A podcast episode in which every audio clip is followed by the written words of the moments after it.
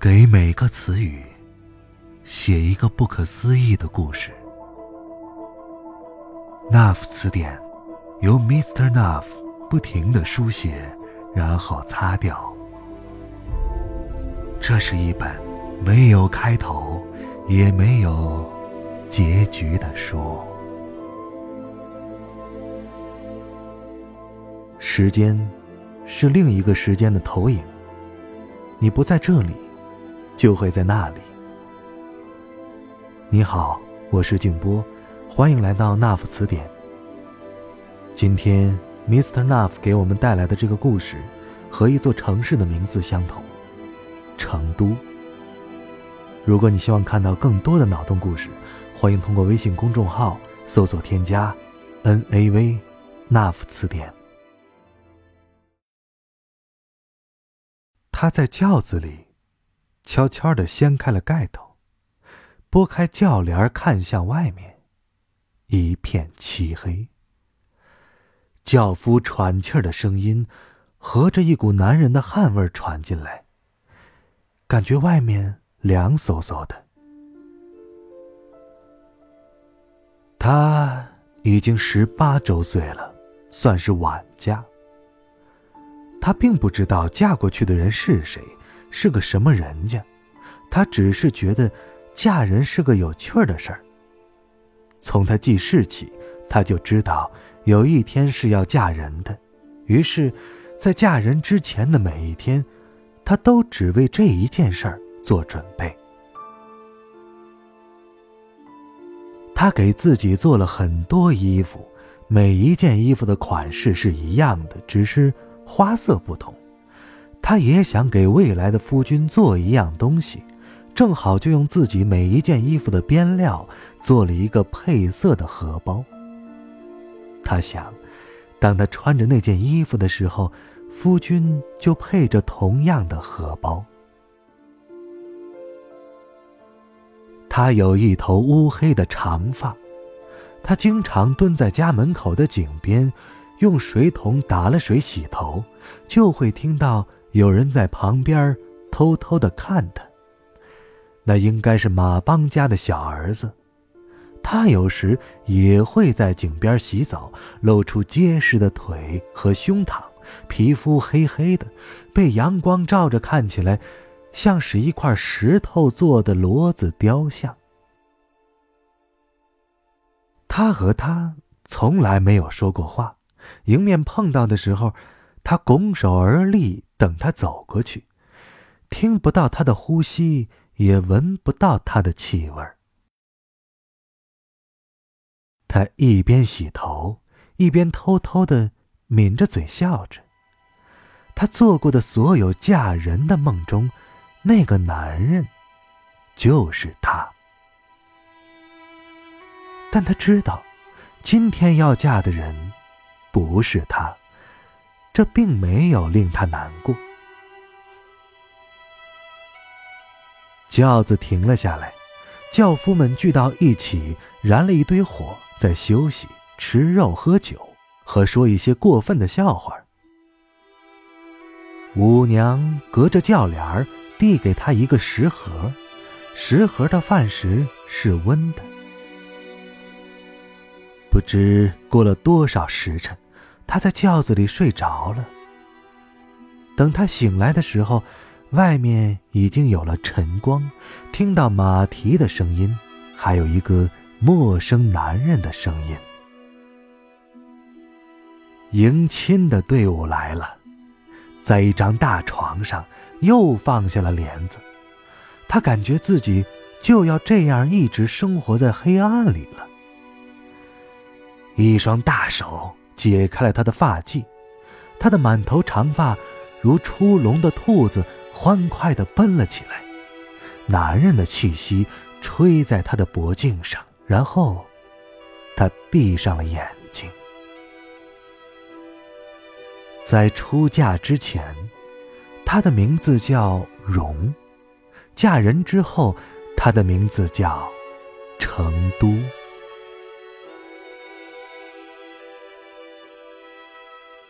成都很快适应了婚后的生活，他在门前栽下一棵银杏树，给树浇水剪枝，盼着它长成一棵大树。婚后，他一直没有生育，门前的银杏树却长得很茂盛。每年秋天落叶的时候，他都会剪了金黄的叶子，做泡菜的时候放上几片。他做泡菜的时候，会自己取了井水回来，水罐儿放在银杏树下等三夜的露水，这罐水就用来洗菜。泡菜坛是他出嫁的时候带过来的一个蓝色的坛子。那种蓝，据说是用山里的一种动物的血染成的。坛子是球形，半透明，蓝色的坛子，金黄色的银杏叶，紫色的卤水。他做的泡菜有着奇香。夫家祖上是一位将军。战场阵亡，妻子带着一儿一女逃亡至此，血脉繁衍，但都是代代单传一儿一女。夫君等了十多年，慢慢的有了纳妾的意思，他觉得这样甚好啊，不能断了夫家的香火。夫君温文尔雅。打理祖上的家业很用心，没有不良的嗜好，经常一个人下棋。成都央求了媒婆去寻找合适人家的女儿，码头上卖豆腐的陈婆子也热心的说：“帮着找找看。”有了一门要到来的亲事，整个小巷里感觉都热闹了很多。兵乱，却说来就来了。夫君脱不了兵役，连夜就要入兵营。入夜之前，成都梳洗了头发，就像是做闺女时一样，坐在井边，慢慢的梳头。她的头发依旧乌黑，像一团云一样。她的脖颈上没有留下岁月的一丝痕迹，细长柔软，肌肤。白里透粉。若干年之后，坐在银杏树下，他还会记得那个傍晚的夕阳特别美。道道霞光投在井边上，井就变成了一个万花筒。夫君是在二更天时走的，只留给他一把钥匙。当然，后来他才发现，他还给他留下了三个孩子。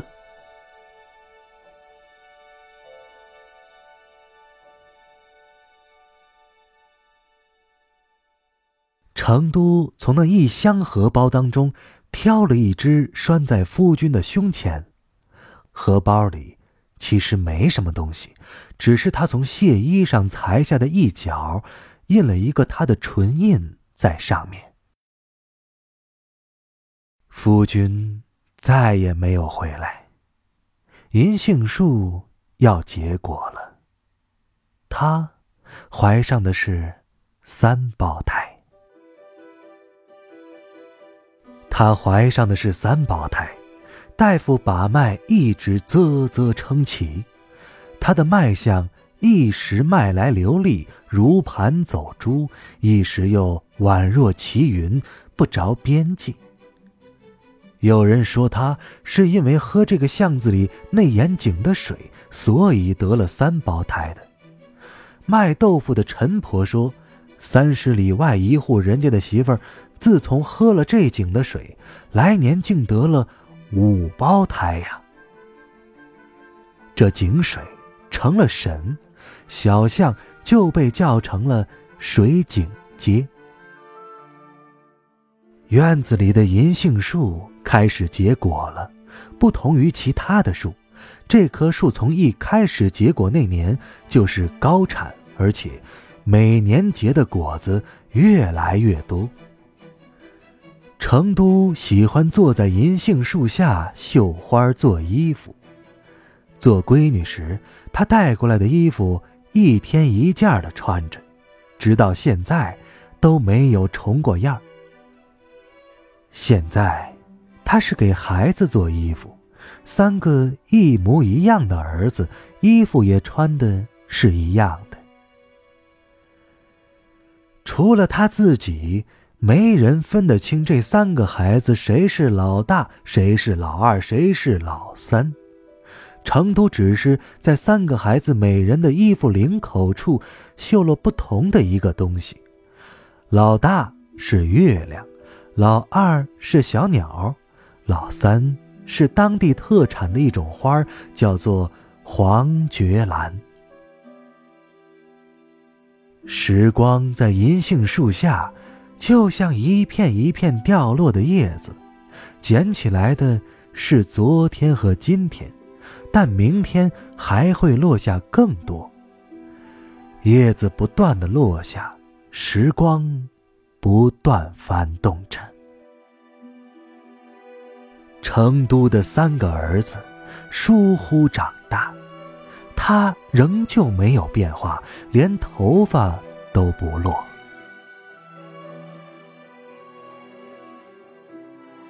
水井街口是个码头。码头很繁忙，船工一般是本地乡下的，也有北方的外地人。北方船工讲的话听也听不懂，但是他们身材高大，能喝很多酒，也喜欢吃成都做的泡菜。五娘跟着成都陪嫁过来的第三年，就被一个北方的船工拐走了，但是五娘什么也没带。五娘那年二十八，跟在成都身边已经二十一载。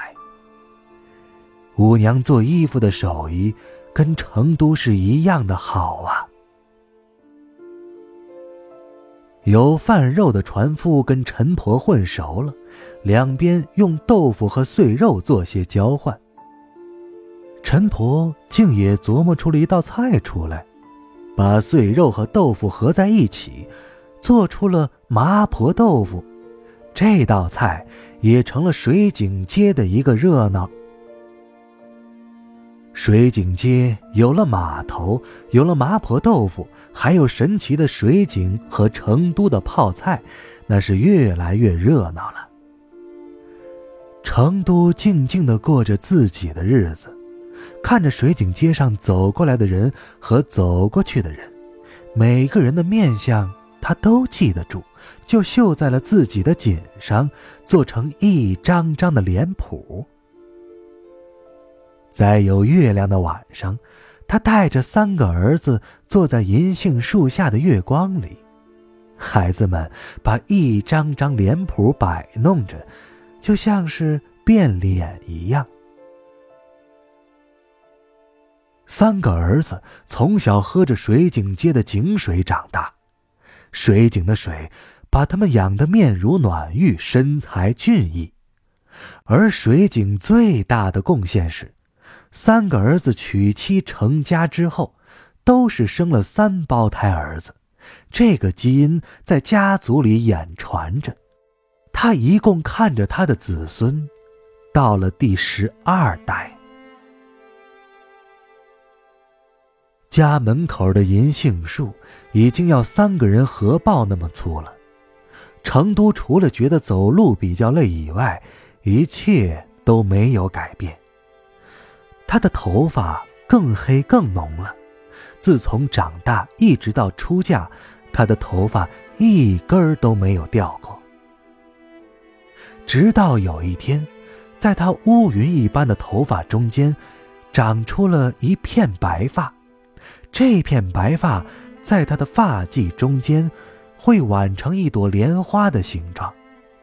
当他在夜深人静放下头发的时候，他的整个身子就像躺在一潭池水里，他洁白细嫩的身子，像月亮的影子。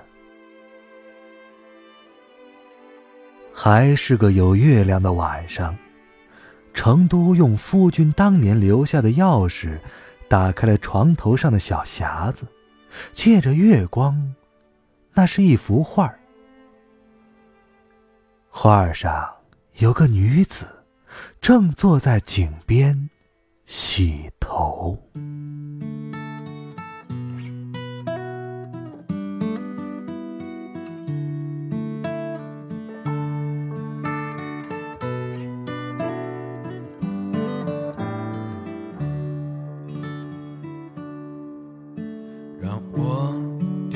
下眼泪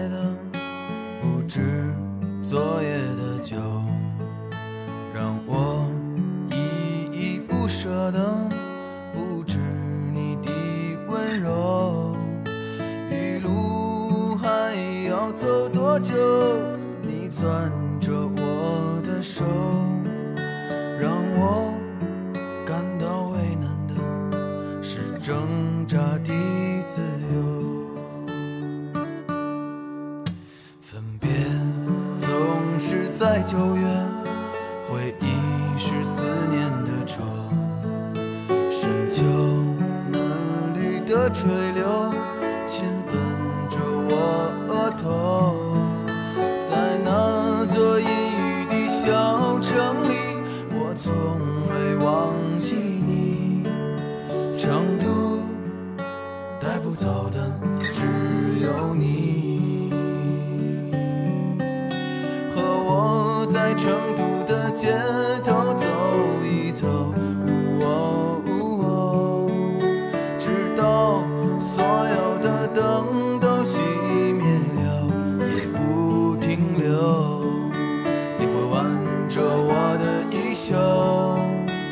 会把手揣进裤兜，走到玉林路的尽头，坐在小酒馆的门口。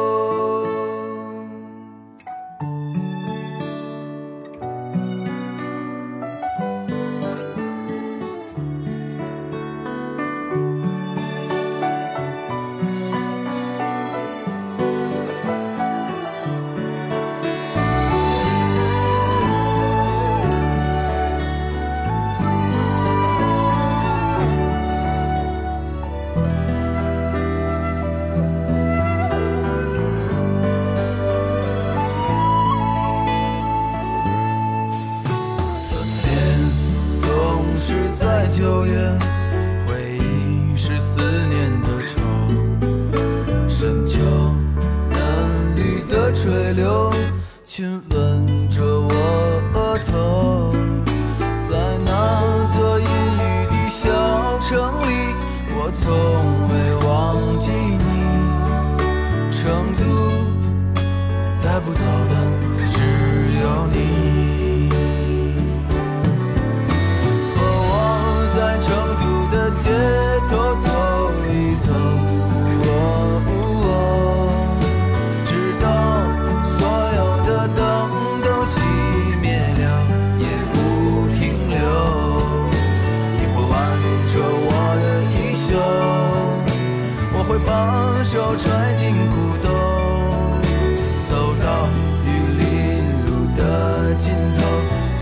小酒馆的门口。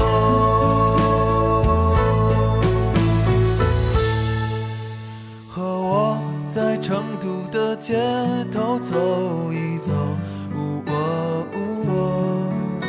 直到所有的灯都熄灭了，也不停留。和我在成都的街